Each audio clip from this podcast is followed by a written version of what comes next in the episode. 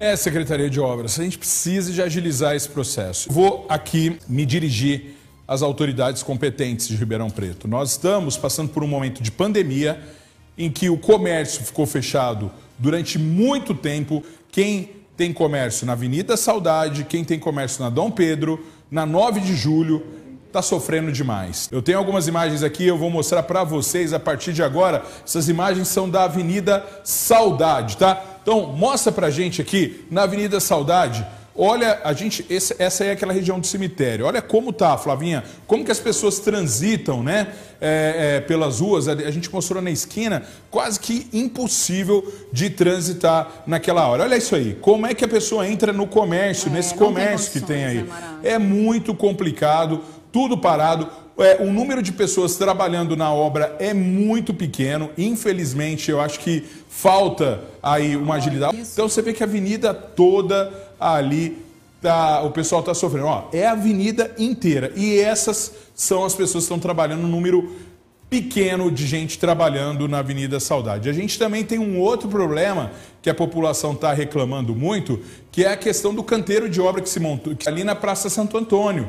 A Praça Santo Antônio foi tomada pelo maquinário ali. O pessoal falou que ela, tá, ela vai ter que ser refeita essa praça no final. Porque tem trator em cima, tá vendo ali, Flavinha? Trator em cima, junta terra, junta coisa, calçada quebrada. Essa é a situação da Avenida Saudade, uma das mais importantes da cidade de Ribeirão Preto. Como é que o empreendedor, como é que o comerciante recebe os seus clientes ali na, na sua loja, no seu comércio? Está difícil. Mais uma vez, fica aqui nossa cobrança, isso tem que avançar. Isso também está acontecendo lá na Dom Pedro, aconteceu na Avenida do Café, o pessoal teve muito transtorno, mas lá já acabaram as obras. Na Avenida Brasil, em alguns trechos. Na Recife, eu recebo pessoas reclamando.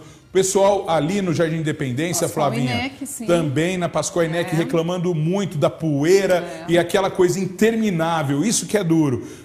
Mais uma vez, trouxemos um profissional aqui para falar e ele criticou o seguinte: é muita obra ao mesmo tempo. Isso poderia ter sido escalonado, isso poderia ter sido feito. Vamos fazer parte, depois continua, depois faz outra. Foi tudo de uma vez e aí deu nisso. A gente já recebeu aqui uma nota da prefeitura, né, explicando que essas obras não estão com seus pagamentos atrasados, mas a maioria das empresas está pedindo um reajuste financeiro, um rearranjo, porque o valor, por exemplo, do cimento e do ferro subiu muito realmente e isso precisa ser revisto. Só que quem está pagando um preço muito alto é a população, mais uma vez, e os nossos comerciantes e empreendedores dessas avenidas. E outra coisa, lembrando, né, as pessoas com eh, mobilidade reduzida, que de uma forma ou de outra têm problema de mobilidade, precisam ser respeitadas.